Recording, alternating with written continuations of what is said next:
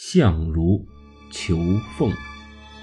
汉景帝时期，司马相如曾担任过汉景帝的护卫，后来他又做了梁王刘武的入幕之宾。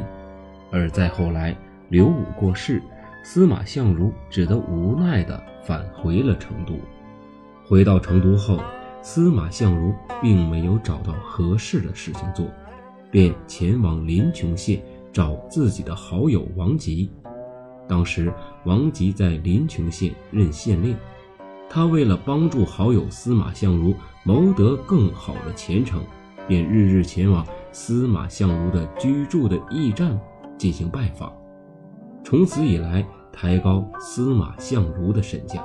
临邛县有个叫卓王孙的人，他是一个大财主。他得知县令王吉日日前往驿馆拜访司马相如后，便立刻备下了宴席，派人请司马相如来自己府中做客。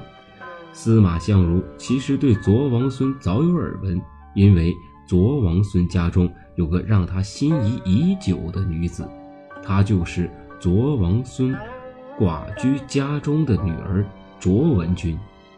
卓文君不但长得，貌美如花，如花似玉，而且精通琴棋书画，是远近闻名的才女。在和王吉商量后，司马相如决定要在卓王孙家宴席上展示自己高超绝伦的奇迹，以博得家人芳心。司马相如如约前往府中赴宴，刚一入府，他就被人带到。宴席客座的首席，司马相如落座后举目清扫，发现赴宴的人均是临邛县有头有脸的人物。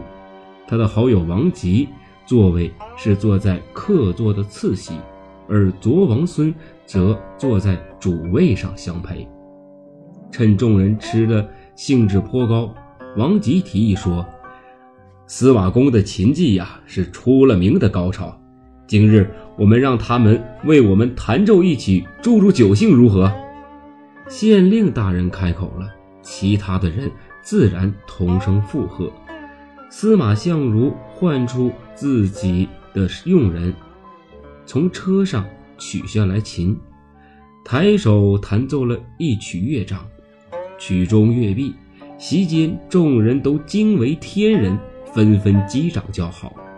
虽然。获得了大家的一致称赞，但是司马相如并没有达到目的，而司马相如的目的啊，也并不在于此。他真正希望能够听到琴声的人是卓王孙的女儿卓文君，也希望通过琴声能够将卓文君引出来。在众人的要求下，司马相如准备再弹奏一曲。弹奏前，他仿佛。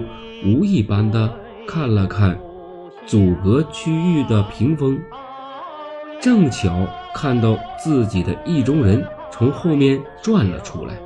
事出突然，司马相如和卓文君都愣住了，特别是卓文君，他根本没有想到自己一出来就会面对着司马相如，两个人的目光得以交汇，此刻不禁心头的小鹿乱撞。也没有想到转身就能够看到这样的一个人，于是啊，他匆匆忙忙的又退回到屏风后面。待心绪稍稍的平稳后，卓文君决定暂不离去，就这样安静的站在屏风后面，继续听司马相如弹琴。虽然卓文君人躲在屏风后面，可是他的衣襟的一角却露出了屏风。司马相如看见了，知道心中的美人，心中的意中人就在屏风后面。此刻心下窃喜，他立刻调好了琴弦，壮着胆子弹奏了一曲向心爱之人求爱的情歌《凤求凰》。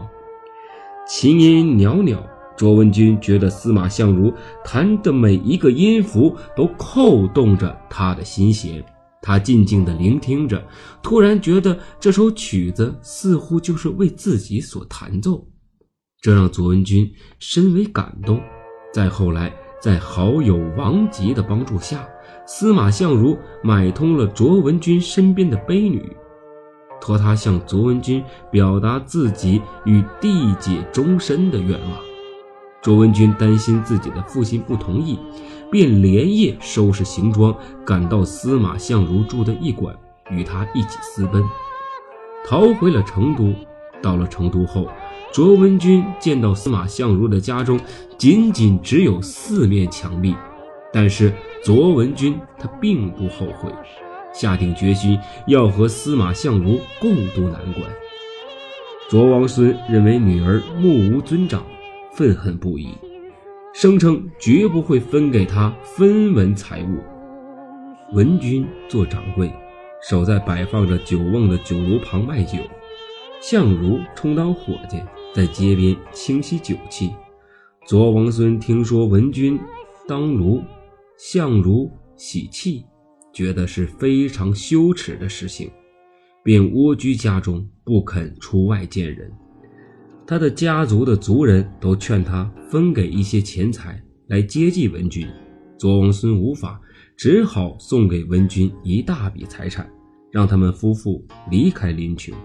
就这样，卓文君与司马相如用这些钱财在成都置办了田宅土地，过上了富足的生活。